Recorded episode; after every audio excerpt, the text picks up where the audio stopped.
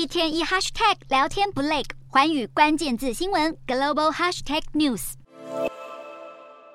前线不时枪声大作，这里是乌克兰顿内茨克地区的巴赫姆特，乌军和俄军在这里僵持不下，而建筑物早已残破不堪。眼看乌俄战争就要满一周年，战局却丝毫没有缓解的迹象。面对这样的状况，乌克兰总统泽伦斯基依然坚持一定要夺回乌克兰的每一分领土。不过，西方国家能否继续目前的支援力道，也还是未知数。传出美国和乌克兰就在战略上出现分歧，乌克兰坚持一定要守住巴赫姆特，认为这个城市关乎着民心士气，但美国却认为乌军不应该在东部。苦战，而是应该要先固守西部地区，再逐渐往南部进攻。根据《华盛顿邮报》报道，美国在一月份时还曾经警告乌克兰，应该要把握春天的反攻机会，不然到夏天时可不能再像目前一样，要多少资源就给多少。而在前线的居民早已不知道还要忍受战争多久。另外，美国国务卿布林肯也曾经表示，俄罗斯的底线就是克里米亚，似乎在暗示乌克兰不要妄想夺回克里米亚，否则俄罗斯可能会扩大战事。目前，乌克兰坚称要夺回所有俄罗斯占领的领土，俄罗斯则是认为东部顿巴斯地区早已是俄国所有。